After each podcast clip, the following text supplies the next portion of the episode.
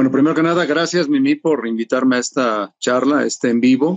Y bueno, qué, bueno que también está Julia. Pues este proceso ha sido muy, muy interesante, ha sido un proceso de transformación personal y profesional muy, muy intenso, eh, que, que, está en proceso, no es un proceso terminado, estamos en el proceso, yo en lo personal aquí lo estoy viviendo, es un proceso de aprendizaje continuo y de transformación continua y que qué bueno que se dio este fenómeno en, en, este sentido, no obviamente, yo sé que ha habido y para todas las familias, yo creo que ha habido algunas afectaciones de todo tipo en salud, fallecimientos, pérdidas, quiebras y demás, pero pues a todos nos generó un momento de crisis o de tensión y de oportunidad también, y bueno, unos los están aprovechando de una manera, otros de otra. En mi caso particular y concreto, ustedes saben, yo siempre me he dedicado al coaching empresarial, a la consultoría de negocios, eh, llevo toda mi vida dando capacitación, dando conferencias, dando asesorías personalizadas y todo, eh, todo lo he hecho siempre presencial, toda mi vida es presencial. Y bueno, yo ya estaba preparándome desde el 2018, 19 sobre todo para hacer una transformación digital, ya queríamos acelerar y transformar el negocio. Sin embargo, pues eso era un plan y pues lo llevábamos con calma y la inercia que teníamos de cursos y de sesiones presenciales pues nos iba llevando poco a poco pero no era urgente, no era algo que lo viéramos como una necesidad apremiante, lo veíamos como algo estratégico y a lo que teníamos que llegar tarde o temprano, pero no de golpe, no de golpe. Y cuando nos encerramos y que nos dijeron el cuento de que nada más 30 días, y bueno, pues yo me lo tomé de vacaciones, porque son 30 días, pues no pasa nada. dice, oye, pero es que son 30 días más, espérate, ya como que 60 días ya es otra historia, y, ya cuando empezamos a ver que esto se prolongó un semestre y luego todo el resto del año, sabes que pues ya hay que, hay que hacer cosas muy, muy diferentes. Y afortunadamente yo estaba enrolado en algunas eh, tribus, el concepto de tribu ahora lo vivo y lo entiendo a la, a la perfección, porque precisamente en ese proceso de transformación personal, eh, la forma en que yo me transformo o que yo accedo a, los, a, los, retos y para la forma en que enfrento mis problemas a través de mis talentos y mis fortalezas y el talento dominante que yo tengo es aprendedor. Es una persona que aprende con mucha facilidad, con mucha rapidez y esa también es mi gran trampa, pero dije, a ver, ¿qué necesito aprender para sobrevivir? Para sobrevivir en un nuevo entorno, en una nueva forma de moverse y es ahí en donde yo ya estaba buscando y estaba yo desde finales del año este, 19 metido en una tribu digital en donde estaba aprendiendo precisamente cómo hacer cursos digitales, cómo hacer eh, mis servicios este, online. Y estaba yo enrolado en eso, pero también iba yo con calma y de repente dicen, ahora aquí es de lleno. Y pues en esa tribu afortunadamente me, me invitaron a ser coach y ahora pues llevo todo un año y medio dando coaching a productores o infoproductores, gente que quiere transformarse también digitalmente, que, que, son coaches, que son consultores, que son expertos o especialistas en alguna temática y que quieren pues, eh, pues meterse de lleno al mundo digital y no saben cómo. Entonces, en, eso lo estoy ayudando. Tengo clientes de todo tipo con temas muy interesantes. Gracias a esto me internacionalicé también. También ese era un proyecto y ya me imaginaba dando conferencias en toda Latinoamérica y España y ahora tengo clientes de, todo el mundo hispano, clientes en Europa, clientes en Canadá, en Estados Unidos y toda América Latina. Y todo es vía Zoom. Entonces, gracias a ese aprendedor, pues pude meterme de lleno y sigo aprendiendo cosas. esto es un mundo pues infinito de... No termina nunca. ¿eh? pues ya que te metes y ahora cómo salgo, ¿no? Pero fascinante. O, al, final te, te, gusta más y pues lo, lo, has dicho, ¿no? Con tu fortaleza de aprendedor, pues quieres más y más. Pero ¿qué cambió en ese sentido, Héctor? O sea, de, de los cursos, de las conferencias que tú dabas presenciales, al momento de enfrentarte ya en el entorno digital, como tú lo dijiste, ¿no? O sea, una de las cosas ya las pude percibir, ¿no? Fue tu cartera de clientes y que te, te internacionalizaste. Pero en ese sentido, notas, aparte de que el contacto ahora es online, como ahorita estamos, ¿notaste alguna diferencia en donde dijiste, mira, aquí hay oportunidad, esta es una desventaja que al final la voy a convertir en una oportunidad, eh, ahorro de tiempo o no, porque también puede ser una trampa. ¿Qué cambió en ese sentido para ti? En la parte del coaching, en la parte del coaching y de la asistencia uno a uno con, en las consultorías, eh, lo digo yo y lo digo también por muchos este, colegas, eh, coaches, por ejemplo, es unánime la, opinión. O ya nadie quiere regresar al mundo presencial. O sea, una hora y media, por ejemplo, vivo en la Ciudad de México, para atender una persona, una hora y media en el tráfico para ir a su oficina o a donde nos citáramos para tener la sesión. Una hora de sesión y otra hora y media de regreso. O sea, es muy, muy improductivo por una reunión de una hora presencial. Y ahora tanto el cliente como el coach dicen, oye, pues si lo podemos hacer por Zoom, perfecto, o por cualquier otra plataforma de conexión, está genial, ¿no?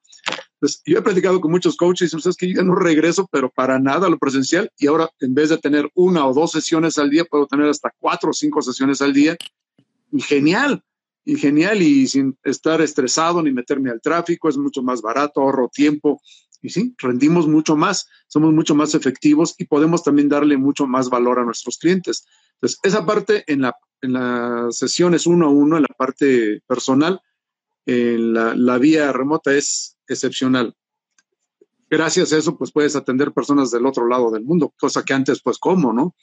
Eso es una ventaja. Ahí? Precisamente porque en las tribus en las que estoy formando parte, formo parte de tres de, eh, en este momento, pero en dos de ellas los clientes son de todo el mundo, porque es una plataforma internacional, entonces se conecta gente del mundo hispano que lugares que a veces tengo que andar buscando en el mapa porque no sé ni dónde están ubicados, ¿no? Y tengo gente de argentinas que están hasta el norte de Alemania o que están en, en Croacia, que están en algunos pueblos de España, de todos lados y que tienes que andar ahí moviendo los, los tiempos para acomodarte a sus horarios, pero muy, muy padre, muy bonito. Y eso, pues no podría pasar si estuvieras todavía en el mundo presencial. ¿Cuánto costaría tener una sesión para ir a otro país? O sea, es absurdo. Claro, Tierra posibilidades. Y ahorita esa es la, la, parte más bonita para mí que no, no hay sí, sí, te abrió un campo. ¿no? O sea, ves más, más oportunidades que desventajas. Pero me voy un poquito para atrás porque tenemos personas aquí conectadas y seguramente los van a ver en repetición. Para los que no sepan y los que sí saben, porque hay, hay gente tuya también de tu comunidad, Héctor es ingeniero agrónomo. Entonces, ¿cómo fue ese salto de tener la carrera de ingeniería en agronomía y decidir eh, volverte consultor, volverte coach? ¿Qué pasó ahí para dar ese salto y en donde dijiste, sí, de aquí soy? Porque eh, en muchas ocasiones, no sé, y yo creo que sí, te ha pasado con gente a la que le has dado consultoría, que de repente dice, no, pero es que si yo estudié para esto, es que esto debo de hacer, porque si no me estoy fallando y le estoy fallando a mi familia y la, la, la, le, le. ¿Qué pasa ahí, Héctor? Tú que eres especialista en ese sentido de las fortalezas. Bueno, en ese, bueno, en ese punto sí soy ingeniero agrónomo, pero soy especialista en economía agrícola, es decir, es una de las especialidades menos agronómicas que hay. Eh, agrónomo, agrónomo en sentido estricto, podríamos decir que es el especialista en fitotecnia o en alguna derivación de estas, en horticultura, en agricultura protegida, hay muchas derivaciones en la actualidad. Entonces, mucha gente cuando me dice eres agrónomo, luego, luego mandan pidiendo recetas para que, que, crezcan sus plantas o su arbolito afuera de la banqueta. Le digo, no, no, yo no soy de ese tipo de agrónomo, ¿no? Estudié economía agrícola. Eso me llevó hacia el estudio de los mercados, la economía, lo que es el, el marketing como derivado. Y algo que sí me pasó a mí, que desde la preparatoria y la universidad, ya estando en la carrera, eh, pues empecé a, indagar en otras temáticas y entré al mundo del desarrollo humano por necesidad personal. Y ahí fue donde pues yo me metí al mundo de la capacitación, al mundo del liderazgo, al mundo de la comunicación, de cómo hablar en público. Y antes incluso de egresar, yo ya tenía mi primer despacho fundado, eh, basado en dar conferencias y capacitación a mismos colegas de ahí de la universidad en temas de cómo hablar en público, cómo expresarse, cómo relacionarse eh, me acuerdo un curso que di durante cinco años, tuve más de 1.500 egresados en una gran cantidad de cursos, era un curso llama Curso Básico de Relaciones Humanas, Comunicación y Oratoria Moderna. Cantidad de cosas que pasaron por ahí, y era un curso extracurricular que dábamos en la universidad, porque eso era un tema que no se veía para nada. Nos, tenemos una formación muy técnica, muy científica, muy académica, pero en términos de competencias sociales, pues no había nada de eso, ¿no? Y de hecho todavía se carece de esa formación. Y yo en eso me metí y ahí encontré realmente mi vocación. Entonces, cuando yo egresé, eh, pues me dediqué de lleno un rato a eso hasta la crisis del 94-95 cuando ya llegué a la Ciudad de México y ahí es donde empiezo a meterme a empresas de publicidad, de marketing y entro al mundo corporativo, ¿no? Un, tiempo. Y ahí ya me, seguí mi camino como emprendedor. De hecho, en el mundo corporativo estuve tres años nada más y o cuatro y se acabó, ¿no? Eso Después por tu cuenta. Cuento toda la vida, siempre ha sido así. Y así fue, entonces entré mi vocación y ya más adelante, mucho tiempo adelante, entendí por qué ese cambio, por qué ese giro, ¿no? lo hice por vocación, por pasión, por gusto, porque realmente ahí me sentía cómodo. Y hasta el 2010, por cuestiones de negocios, regreso al sector agropecuario porque me invitan a participar en un proyecto y me reencuentro con el mundo del que salí, ¿no? Pero ya con un enfoque totalmente distinto. Oye, y, hablando en ese, en ese tema de, tus pasiones y que te empezaste a dedicar a lo que, a lo que te gusta y sobre eso obviamente aportar como consultor. ¿Por qué, por qué especializarte en tema de, de, fortalezas personales? ¿Por qué y cómo has sentido tú que esa parte, eh, pues de cierta manera, de habilidades blandas ha ayudado o nos ayuda a las personas a poder escalar y a poder tener como que una mentalidad pues más de, hierro de decir, oye, sí se va a poder, sí lo vamos a hacer y sí nos va a ir centrando, porque ese es uno de tus fuertes. Cuéntanos poquito sobre ese. Yo empecé, primero que nada, como capacitador en temas de habilidades blandas, en temas de liderazgo, de desarrollo humano, comunicación, y capacitaba a, empleados de empresas de todo tipo, de todo tipo de sectores y giros y tamaños de negocio. Y estaba yo muy cómodo ahí, de hecho era, es un buen negocio la capacitación, me encanta. De hecho, ayer todavía estuve en un curso que di el día miércoles y jueves y la capacitación es genial. Sin embargo, a mí me desesperaba ver que los resultados realmente no eran de alto impacto, los resultados eran momentáneos, la gente terminaba el curso, todos aplaudían, todos muy a gusto, las evaluaciones muy bien, qué padre, bla, bla, bla. Y luego, muy efímero todo. Era efímero, o sea, era, era muy, muy poco, ¿no? Entonces, por eso es que empecé a meterme mucho más de lleno a las empresas y empecé a ver que había procesos, que había sistemas, que había tecnologías y que había pues una serie de, estructuras que había que modificar si uno quería realmente tener impacto. Entonces ahí la capacitación no te da esas herramientas y es ahí en donde digo, bueno, ¿qué necesito? Y por eso me formé como consultor. Entonces me metí en la parte de procesos, a la parte industrial, la parte eh, dura, pues, de datos, de, parte técnica de las empresas. Y me formé como consultor, me acredité como consultor en metodologías eh, japonesas y otro tipo de herramientas de gestión. Y me encantó eso, me encantó eso. Y trabajé con muchas empresas pymes, eh, micro, pequeñas y medianas empresas, sobre todo pequeñas y medianas. Y también llegó un momento en que empecé a toparme con una realidad que modificábamos procesos, hacíamos reingenierías, hacíamos manuales, sistematizábamos todo y de repente no avanzaba en la empresa y no avanzaba la empresa porque había un factor que siempre quedaba suelto y ese factor era el dueño. Entonces los empleados, los gerentes dicen, es que pues, está bien, pero el dueño sigue haciendo de las suyas y el único que no está alineado es el dueño y, y al fin de cuentas pues él es su negocio, es su dinero, es su riesgo y hace lo que quiere, ¿no? Entonces yo me di cuenta que ni con la capacitación ni con la consultoría tenía yo las herramientas para realmente yo poder impactar y hacer una transformación más profunda. Un cambio de switch. Así fue, como llegué a la, búsqueda del coaching. Cuando apenas empezaba a hablar del coaching, me interesó mucho el enfoque ontológico de la escuela chilena. Eh, conocí la, la, española, conocí la, otras corrientes europeas, la corriente norteamericana, que hay un montón de versiones de coaching.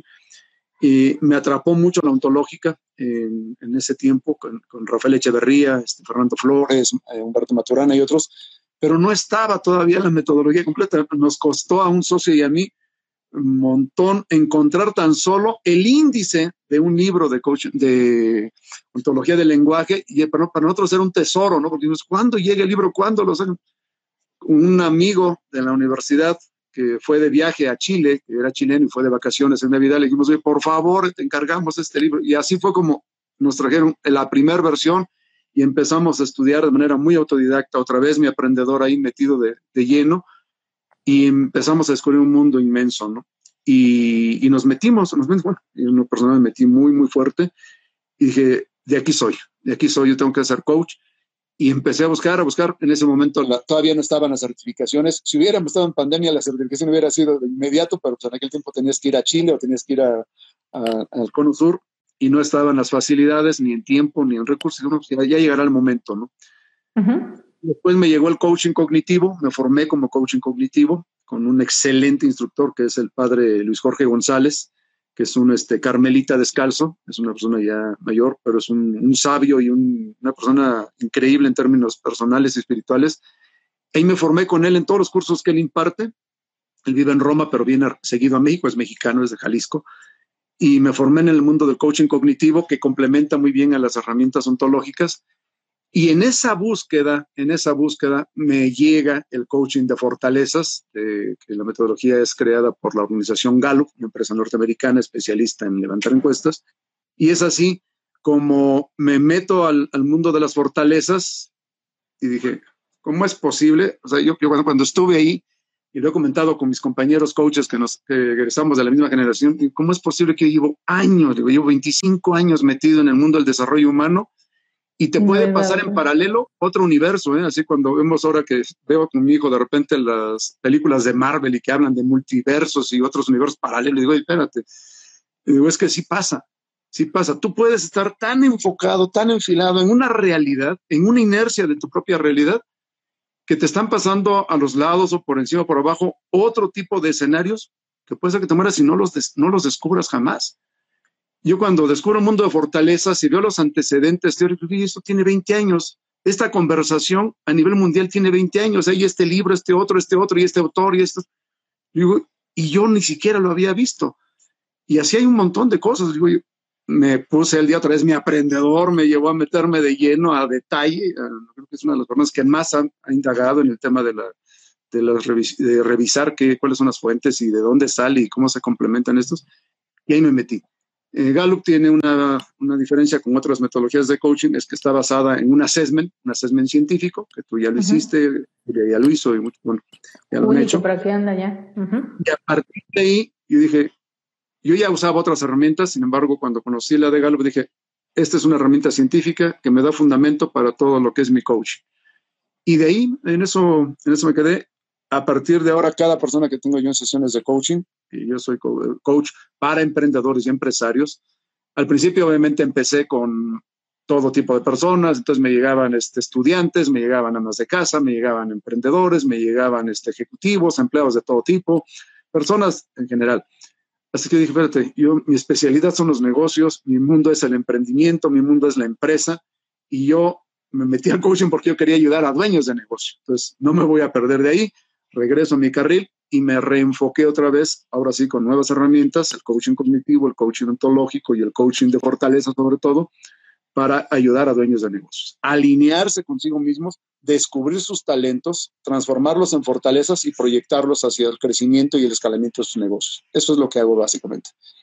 Y eh, digo, aquí ya mira, ya Morgana y Juli nos están diciendo que este es un temazo y ciertamente porque, fíjate que la semana pasada, ahorita lo voy a conectar con lo que tú dices, eh, tuve también un invitado en donde yo le preguntaba eh, si llegar a hacer publicidad hoy ya era entrar tarde al negocio y él, su respuesta me encantó, porque dijo que no era tarde porque muchas veces a las personas o en la gran mayoría se les valora mucho más por las habilidades blandas que tienen sé porque si eres honesto, si eres puntual, si eres aprendedor, si eres una persona que está en el mundo ahí viendo cómo poder dar más, pues obviamente las personas les generas confianza, ¿no? Para las que les trabajas más que alguien que puede venir a lo mejor en un tono demasiado técnico, pero no está aportando más allá. Entonces, en ese sentido, justo ahorita me llegó porque quiero preguntarte, con las personas y la experiencia que tú has tenido, dando eh, consultoría, dando coach o coaching a este tipo de personas en relación a fortalezas, para que primero haya un cambio, haya que rebobinar y de ahí puede partir el cambio para su negocio. Si me pudieras contar o nos pudieras platicar un antes y un después, no sé, del caso más fresco que tengas de alguien, cómo le ha, le, le ha dado esa transformación a su mundo para poder seguir haciéndolo mejor, porque muchos no se lo creen todavía. Bueno, esto para mí es una actividad cotidiana, lo veo todos los días y aún así no dejo de sorprenderme y de maravillarme de las capacidades que logra descubrir y, potencializar un ser humano cuando tan solo descubre sus talentos y dice, esto soy y esto puedo hacer y haces maravillas. El, reto en el coaching, desde la perspectiva que yo tengo, que es un coaching emprendedor, es siempre, el coaching tiene sentido si lo enfocamos a un reto concreto, un proyecto concreto. Yo estoy enfocado a ayudar ahorita a infoproductores, gente que quiere meterse al mundo online a través de hacer cursos digitales pregrabados para que lo publiciten y se vendan en una plataforma como tantas que hay, como Hotmart o Callabe, etcétera, etcétera. Y hay de todo tipo. Tengo especialistas desde doctores, desde académicos, desde maestros en ciencias, este, profesionistas de todas las carreras, de todas las áreas, con un montón de conocimiento he conocido temas verdaderamente maravillosos. Digo, ¿por qué no estás tú ya en el mercado online? O sea, tu tema es súper necesario. Coaches, consultores, expertos de todo tipo.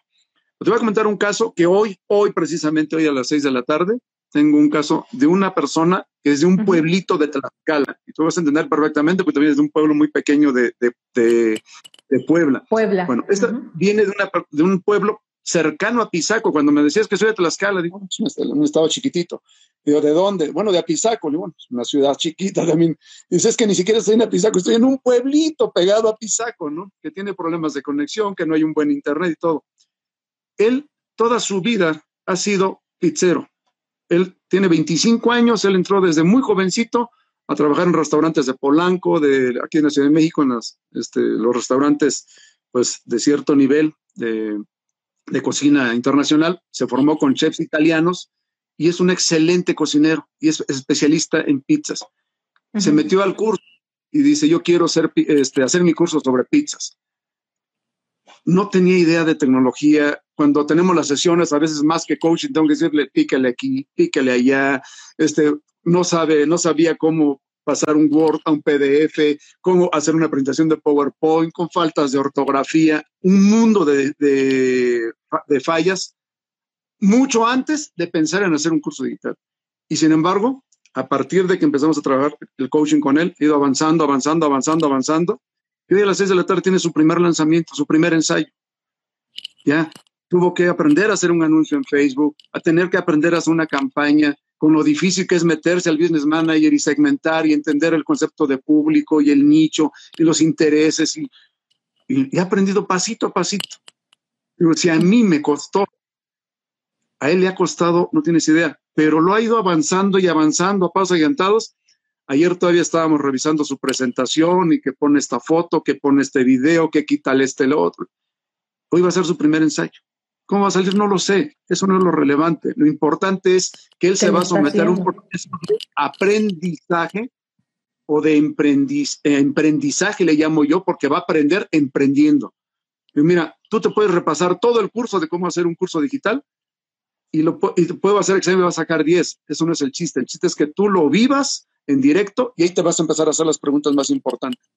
Y ahí te vas a dar cuenta que te vas a desesperar, que te vas a angustiar, que te va a dar miedo, que todo, bien sea que pase, pero también puede pasar que te empoderes, que te enaltezcas, que crezcas y, saques el, el, tema. Pero te vas a empezar a hacer preguntas, ¿por qué no vino gente? ¿Por qué se salieron la mitad de mi webinar? ¿Por qué no me compraron? ¿Por qué no me hicieron caso? ¿Qué falló en mis correos? todas las preguntas que deben hacerse van a empezar a, tener sentido. Y entonces el coaching tiene mucho más sentido, que me va a regresar con preguntas de mucho mayor valor, de mucho mayor calidad. Eh, a veces le comparto a mi familia, le digo, mira, mi cliente ahora me mandó un videito para que se atreviera a grabar un video haciendo una pizza. Fue un reto. ¿Cuánto tiempo llevó ese proceso desde que empezó contigo? Vamos a hacer dos meses y medio, cuando mucho. ¿Mm? Bastante rápido. Sí, sí.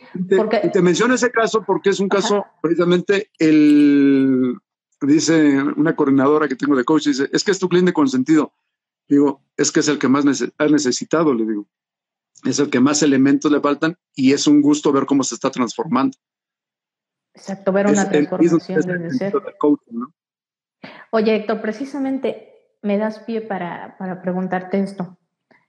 Tú, tú, más que nada, estando apoyando directamente a empresarios, emprendedores, a poder crecer, desarrollar, inclusive desde cero sus negocios, como este chavo que cuentas, no sé, hay, hay, mucha, hay muchísimo porcentaje que se queda en el aprendedor, aprendiendo y que nunca dicen sentirse preparados, y es que la verdad nunca estamos preparados para salir. Y es como tú lo dices, ¿no? Hasta que no sales es cuando te caes y ves cómo te vas a levantar y te vas a caer, pero de otra vez de una manera más inteligente. Pero aún así sigue existiendo un gran porcentaje, si no es que la mayoría, que cuesta tomar acción. ¿A qué le atribuyes tú eso? O sea, de por qué no se animan a tomar acción, ¿qué pasa ahí? Sea, y, te lo pregunto porque tú estás justo en la rama de detectar las fortalezas, ¿por qué no las saben o qué pasa ahí? Porque las fortalezas, como todos los temas humanos, los seres humanos no somos eh, lineales ni predecibles al 100%. Los, las fortalezas tienen dos caras o dos lados de la misma moneda. Una parte luminosa, una parte de proyección, de, de luz, en donde brillas, en donde te empoderas y creces y asumes los, los retos, pero también tienen una parte que es la parte de sombra, y todos tenemos una parte de sombra en donde están, donde eh, brotan y surgen a veces al primer a la primera provocación nuestros miedos, nuestras inseguridades, nuestros temores, pero esto tiene una razón de ser desde la lógica y desde la óptica de las fortalezas, que nosotros le llamamos sótanos. Un sótano no es más que una fortaleza no desarrollada. Por ejemplo, tú te das cuenta atrás, está lleno de libros. Hay gente que se sorprende, oye, ¿cuántos libros? Sí, desde quinto año de primaria yo he venido leyendo y, acumulando libros y comprando libros. ¿Por qué? porque caí, y eso es una de las comprensiones de fortalezas, en una de las trampas más peligrosas que tiene uno de los talentos más comunes, que es el aprendedor. Me la vivo aprendiendo. Y eso te lleva a la inacción, porque algo que pasa en el mundo digital, a todos los que son infoproductores, hay un síndrome que yo apenas le puse, le, lo ubiqué y tomé conciencia de que existía y que tiene su nombre y que tiene muchos estudios desde hace mucho tiempo, y yo lo conocía de otra manera, pero existe algo que le llaman el síndrome del impostor. Todos los que están en el mundo de la infoproducción o de producción de, cursos digitales o ebooks o libros y demás, en alguna medida mayor o menor les da el síndrome del impostor. Y eso es una cara, una forma de nombrar a lo que yo le llamo la trampa del aprendedor. Oye, ¿por qué no lanzas? Es que te me falta aprender esto. ¿Y por qué no lanzas? Es que me falta aprender aquello. Ahora con la pandemia, mi aprendedor me llevó a meterme, no tienes idea, tengo cantidad de cursos, ya no tengo tiempo ni vida para meterme todos los cursos que tengo ya listos para aprender. No puedo, no tengo tiempo para seguir leyendo. Tengo, aquí tengo 3.500 libros físicos y en la computadora tengo 60.000 libros accesibles más otros tantos de bibliotecas disponibles. Es imposible, es imposible, nunca vas a aprender así. ¿Cuál es la clave? Descubrir qué es lo que a ti te frena para tomar acción, primero para tomar decisiones y luego para tomar acción, y cuáles son los gatillos mentales, emocionales que también te impulsan a tomar decisiones y a tomar acción. La mayoría se quedan en aprender, pero el aprendizaje más significativo es el aprendizaje que se da en la práctica. Cuando dejamos de aprender de negocios y te pones a hacer negocios, empieza el verdadero aprendizaje.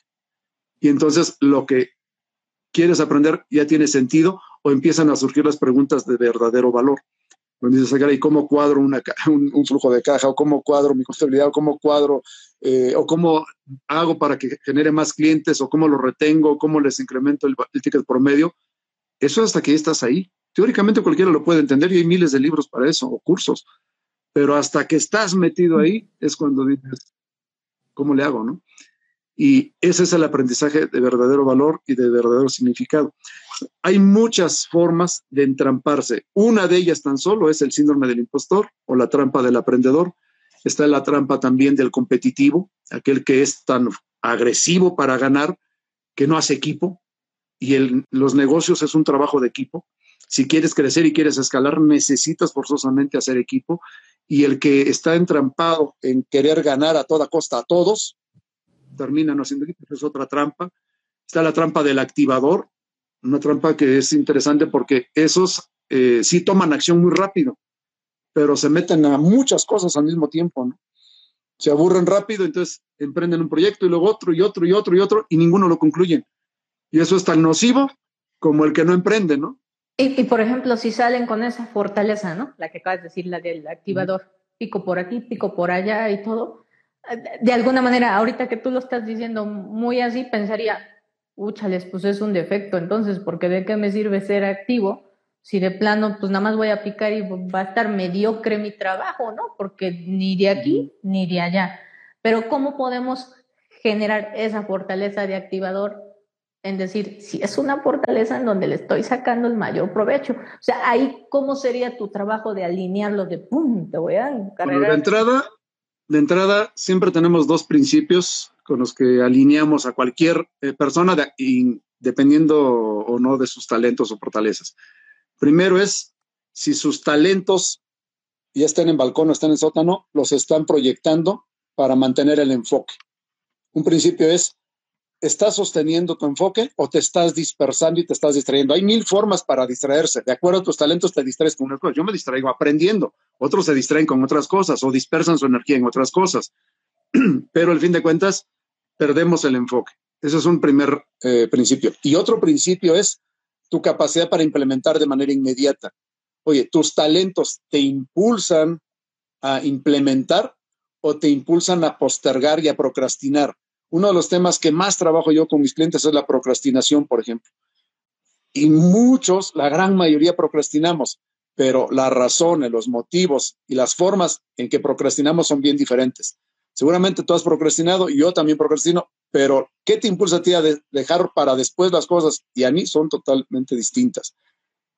Encontrar eso, ese es el reto del coach y volver a ayudarles a que se alineen para, a ver, implementa, implementa. Entonces son eh, mantener el enfoque o sostener el enfoque, implementar de manera ágil. Y cuando encontramos que no puedo yo enfocarme, entonces necesito entender que necesito complementarme con otros talentos de otra persona. Por eso necesito hacer equipo un activador. si yo le digo es que tienes que terminar, va contra su naturaleza. Entonces tengo que entender que él es bueno para iniciar el proyecto y entonces debo complementarlo con otro talento que es un logrador, que es ese especialista en terminar proyectos. Él no empieza hasta que no termina un proyecto, ¿no? Entonces debo juntar esos. Entonces, oye, en tu equipo, ¿quién es logrador? Pero si uno trae logrador y activador, ¿ya la hizo o qué? sí, hay, hay casos raros, pero sí los hay, sí los hay porque el activador es un tema que nosotros lo llamamos de influencia, es una forma en la que tú influyes en otros moviéndote, o sea, la gente, influyes y tienes liderazgo sobre otros porque la gente te ve haciendo cosas, entonces la gente te sigue. La gente tiende a seguir al que toma acción, no al que está pasivo. Y eso es una forma de liderar. Y el logrador es un talento de ejecución, o sea, es de manos a la obra, es de manos a la obra también y de terminar. Él está enfocado en terminar. Son esas personas que pueden pasar años, y que no se han titulado, por ejemplo, ¿no? De la carrera y que se, y ahí están ejerciendo, pero sin el título, pero están como en una piedrita en el zapato y me voy a titular, voy a titular. Y en Facebook o en Instagram cada rato aparecen historias, ¿no? De una persona ya de 50 años, 60 años que finalmente ahí está mi título, ¿no? Y pues qué padre, ¿no? Eso es un logrador, es un logrador. Eh, hay gente que dice, ah, pues si no me titulé, pues ya que se quede, ya Dios, ¿no? Ya lo que sigue. El logrador no Oye, Héctor, y en ese sentido me, me, da duda y quiero pensar que los que están aquí también puede ser parte de su duda. En ese sentido, que tú dijiste, ¿sabes qué? Tengo uno de los, de, de las fortalezas más tramposas, ¿no? Aprender que te puede mantener este, aprendiendo y te olvidas de ponerte en acción. ¿Tú cómo le haces? ¿Tú cómo le haces? O sea, siendo un, un, aprendedor y pues obviamente tienes que ser ejemplo, ¿no? Para ser consultor de una forma tienes que ser ejemplo de decir, mira, te digo porque ya lo hice, porque aquí viene parte de la experiencia y todo.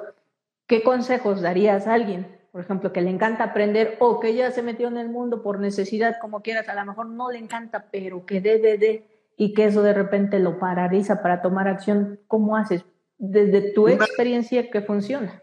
Con cómplices, busco eh, socios o complementos que me presionen, que me alineen, que me mantengan en carril. Me molesta enormidades que alguien me lo haga, pero lo necesito. Entonces, acuérdate que dijiste que íbamos a hacer esto. Entonces, ah, pero si no me lo pongo, me, quedo en, en, la trampa del emprendedor. Y tenemos muchos distractores. Yo me meto al celular y ya apareció, te están invitando a un webinar y ahí voy y me registro y ahí pierdo una hora en ese webinar, ¿no? Y o que te mandamos este artículo y ahí me pongo a leer el artículo. Me, me invitó a hacer una transmisión en vivo. Y ahí estoy. y así, eso es por porque tu aprendedor te impulsa y, y, te carga de energía. Entonces, por eso es tan, tan seductor y tan adictivo incluso. Tus talentos eh, te apasionan tanto y te cargan de tanta energía que son adictivos. Entonces, por eso, una herramienta, una forma de ver una estrategia también es, oye, búscate un aliado, un cómplice, un socio que, a ver, quedamos en esto.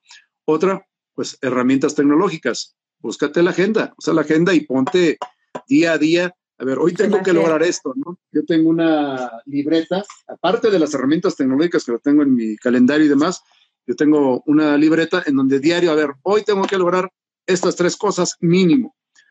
A veces son tres cosas bien bobas que en una hora ya las terminé, pero a veces ya son las dos y no he terminado, a veces ni siquiera dos, ¿no? De, lo complejas que son, pero tengo que terminarlas. Dos o tres cosas, tampoco es para ponerse un montón de actividades, ¿no? ya, me dejaste dudando si soy aprendedora, también no recuerdo de mis fortalezas, porque como lo, dices, aquí va un comercial, los que quieran autoconocerse más y con bases científicas pueden acudir directamente con Héctor Rosales, lo siguen, aquí están viendo la transmisión en vivo, lo siguen, van y le mandan un mensajito para que les diga cómo hacer esa, ese, ese, esa introspección y que puedan saber qué fortalezas tienen y qué debilidades hay que deben de, que son las del sótano, ¿no, Héctor? Que deben de convertirlas en fortalezas y trabajar a favor.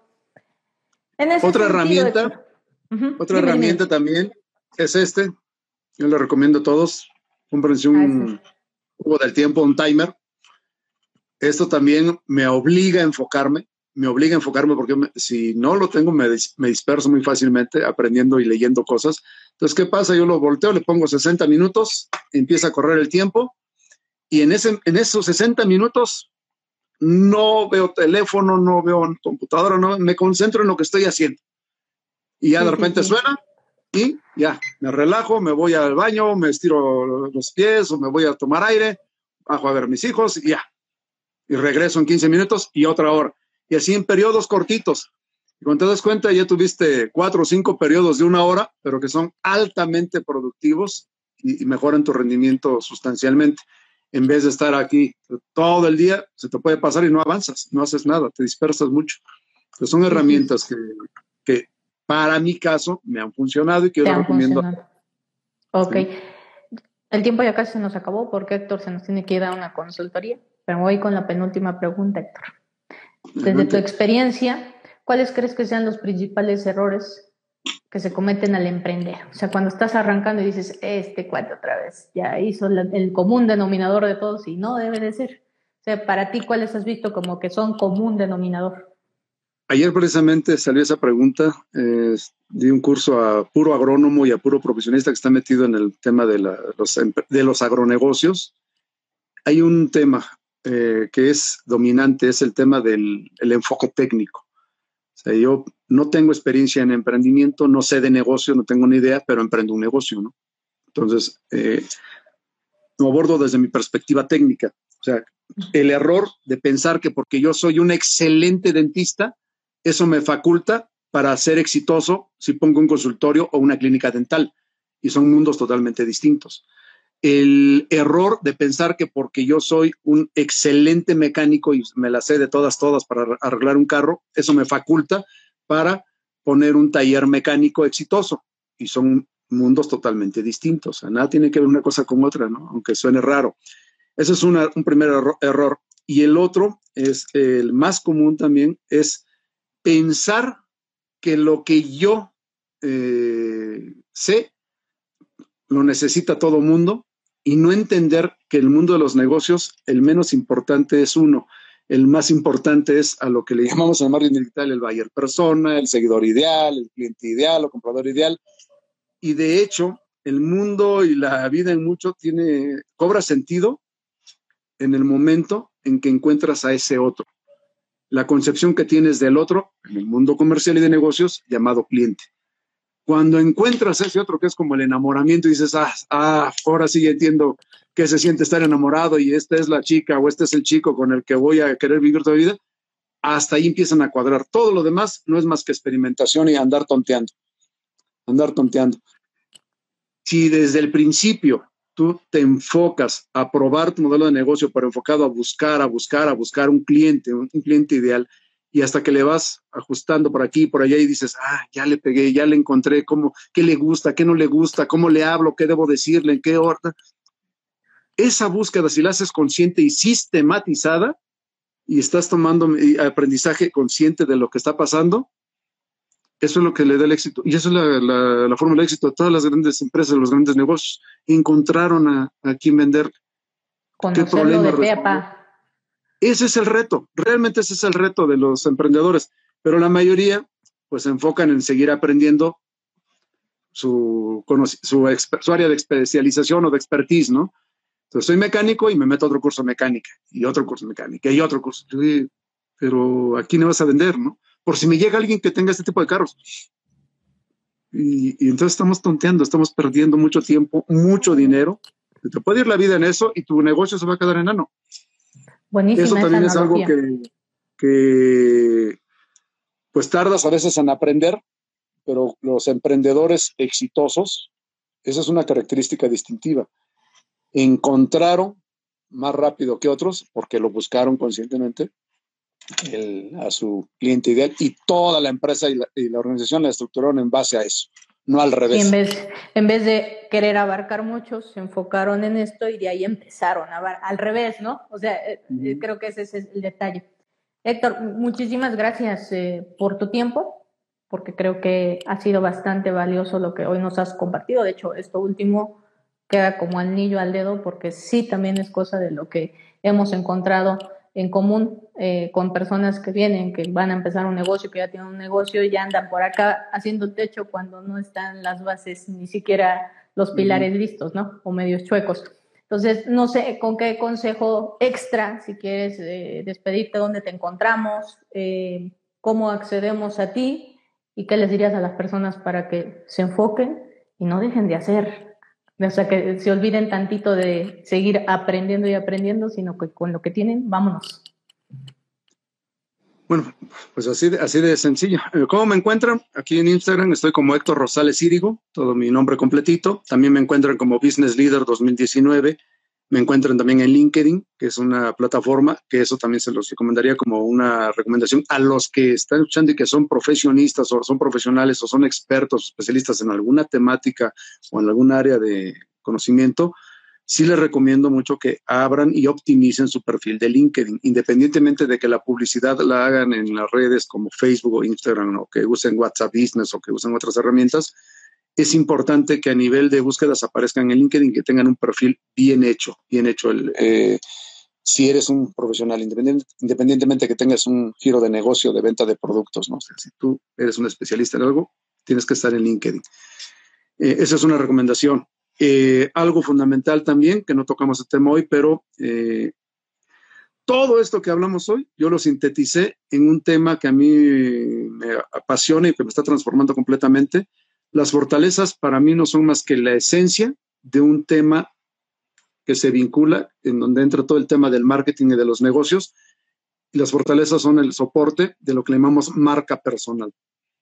Marca personal. En lo que me he metido en el último año, sobre todo, bueno, el año pasado para acá, en donde ya le, le encontré el, nombre, cómo se, cómo se ubica, pero con una metodología de fortalezas es cómo construir y desarrollar tu marca personal y eso va para cualquier profesional, ¿no? Entonces, si estás metido en temas de, de coaching, de consultoría, de emprendimiento, de desarrollo de negocios, a la par que desarrolles tu negocio y tu marca de negocio, tu marca comercial, debes desarrollar tu marca personal. Y las fortalezas son una excelente metodología para que tú crezcas, potencialices tus talentos y proyectes de mejor manera tu negocio.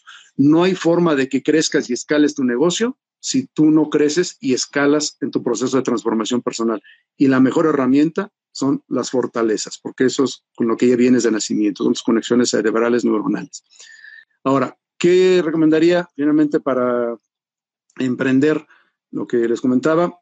Eh, ¿A quién quieres servir? ¿A quién quieres servir? Esa es una pregunta básica. No es cuánto quieres ganar de dinero, no qué producto quieres vender, en qué industria, en qué, no una pregunta que te va a alinear mucho es ¿a quién quieres servir? Realmente, ¿qué tipo de comunidad, qué tipo de humanos o de personas quieres tú servir?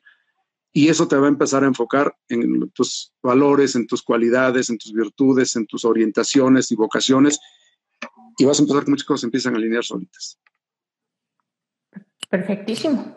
pues ahí tienen para quienes quieran volver a ver este video en repetición porque seguramente va a hacer falta ponerle pausa para ver, a ver qué dijo, que me lo voy a anotar porque esto sí me lo aplico, pues se va a quedar grabado. Mil gracias Héctor por tu tiempo, pues nada, ahora sí ya te dejo ir, provechito y muchas gracias a todos los que estuvieron aquí. Nos vemos. Un abrazote Mimi, saludos Julia, saludos. Ahí está un colega que también es coach. Cuídense mucho. Nos vemos.